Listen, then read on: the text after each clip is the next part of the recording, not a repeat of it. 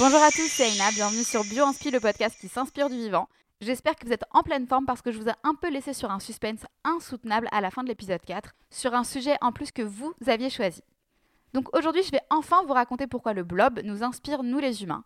Comment est-ce qu'il pourrait rivaliser avec nos meilleurs médecins et remettre en question nos plus grandes décisions politiques. Donc c'est parti, je vous emmène immédiatement en session de rattrapage pour ceux qui auraient raté le dernier épisode.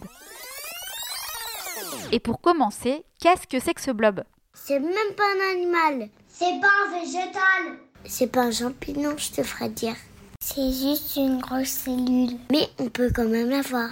Ça ressemble à une omelette. Et c'est super intelligent. Il a une mémoire d'éléphant.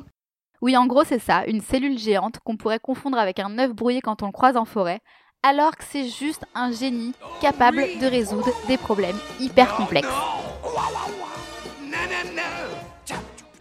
Bon alors, ça t'inspire ou pas? Oui, beaucoup. En fait, il y a tellement d'applications possibles sur ce blob que le plus dur, c'était finalement de choisir. Rien qu'en médecine, par exemple, on va l'étudier sur plein d'aspects différents, que ce soit pour trouver des solutions à nos problèmes d'ordre veineux ou infectieux. Parce que vous l'avez compris, cette cellule, elle est capable de faire plein de choses et notamment de se déplacer, alors qu'elle n'a pas de jambes, pas de pattes, bien sûr, elle a rien. Et donc sa stratégie pour avancer, elle est hyper ingénieuse. Ça va reposer sur son système veineux qui est très efficace, juste en faisant circuler du liquide à l'intérieur de ses veines, en avant et en arrière, pour gagner du terrain, petit à petit. Et donc ce blob, il a une démarche bien chorégraphiée quand on le regarde. C'est comme s'il avançait de deux pas et qu'il reculait seulement d'un pas. Il réavance de deux pas, il recule d'un pas, etc., etc. Et des fois, dans des conditions particulières, il peut même atteindre des pointes, on va dire, jusqu'à 4 cm par heure, qui est juste énorme hein, d'ailleurs pour un organisme unicellulaire. Et en même temps qu'il avance, il va grossir. Il multiplie en gros son volume par deux chaque jour en se nourrissant de bactéries et de champignons.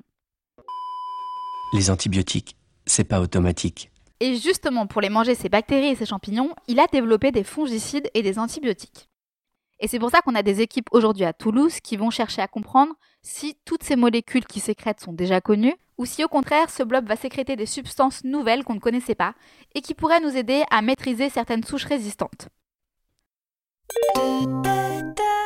Côté transport, on a aussi des superbes applications. Et quand on veut relier différentes villes de manière optimale, on peut tout simplement faire travailler le blob à notre place. Il va nous donner des informations super précieuses sur le coût, quel niveau d'énergie on va engager, l'efficacité, ça prend combien de temps d'aller d'une ville à une autre, et la robustesse, si jamais une voie est coupée, comment on fait pour rejoindre les autres villes.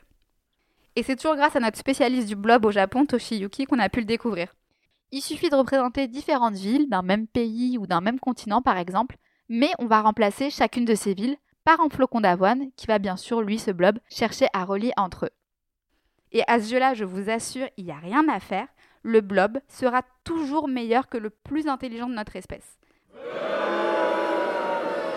Donc forcément, ça n'a pas plu à tout le monde. Et donc la première critique, ça a été non mais attends, il peut pas tenir compte du terrain, des rivières ou des montagnes par exemple, c'est beaucoup trop facile. Mais en fait, on est capable de les mimer ces obstacles en rajoutant sur la carte des répulsifs pour les représenter. Donc on va mettre du sel ou de la caféine. Et ces chercheurs ont regardé à ce moment-là ce que ça donnait. Et même dans ces conditions, ils ont prouvé que c'était le meilleur pour dessiner le réseau le plus efficace. Donc il existe déjà une application bio-inspirée avec ce modèle qui s'appelle le Physarum Solver. Et donc qui sait peut-être qu'un jour c'est l'esprit du blob qui va remplacer dans vos voitures Waze ou Google Maps.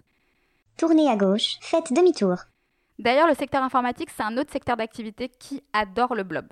Alors là, je préfère être honnête, je ne suis pas dans ma zone de confort quand je parle d'informatique, mais quand on parcourt les différentes publications scientifiques, visiblement, il y a des chercheurs qui utilisent le blob pour accélérer leur algorithme. Donc plutôt que tout soit réalisé par une même grosse puce bien complexe, ils vont répartir le travail entre différentes puces plus basiques qui vont communiquer entre elles localement, un peu comme le blob quand il fait son réseau.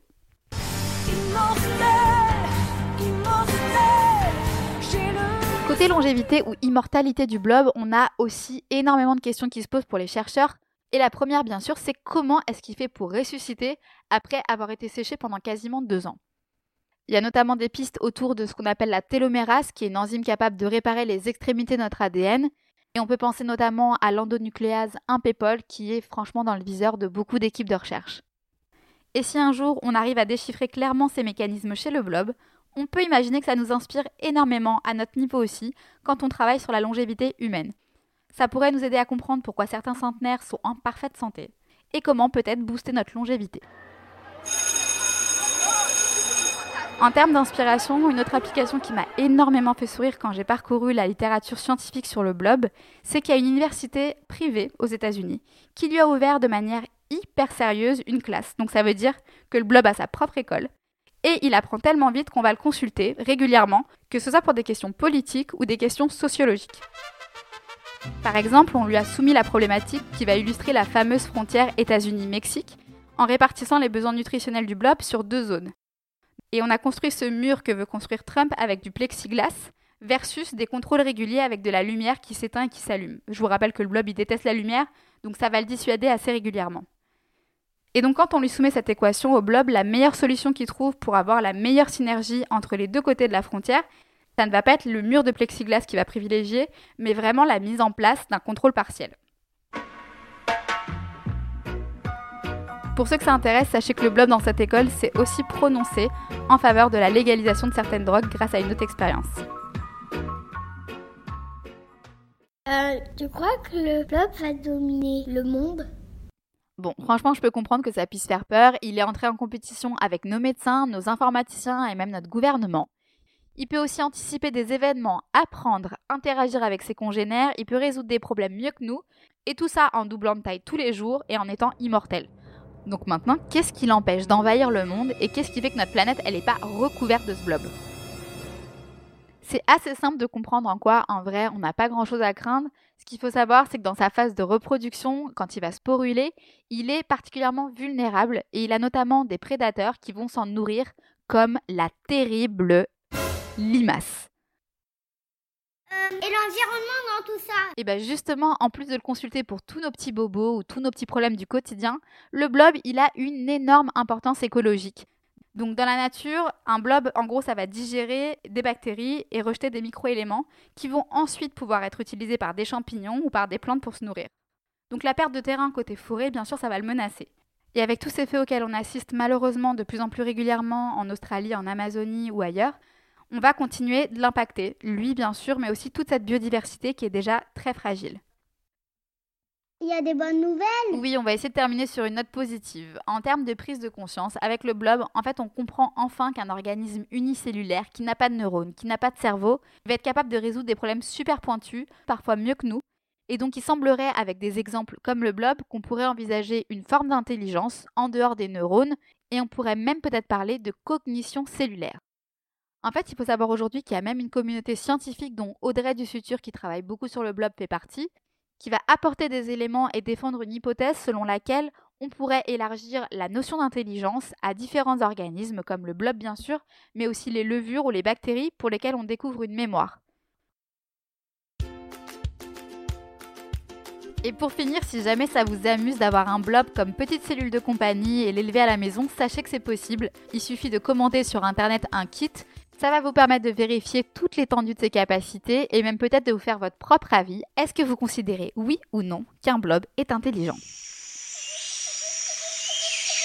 Merci beaucoup pour votre fidélité. Merci d'avoir suivi cet épisode 5 qui a été soutenu par Sequence, Biomime Expo et Premium Butineuse. Vous retrouverez toutes les références scientifiques en note de ce podcast. Et nous, on se retrouve au prochain épisode pour parler cette fois d'espèces vivantes qui sont capables de nous aider à dépolluer la planète.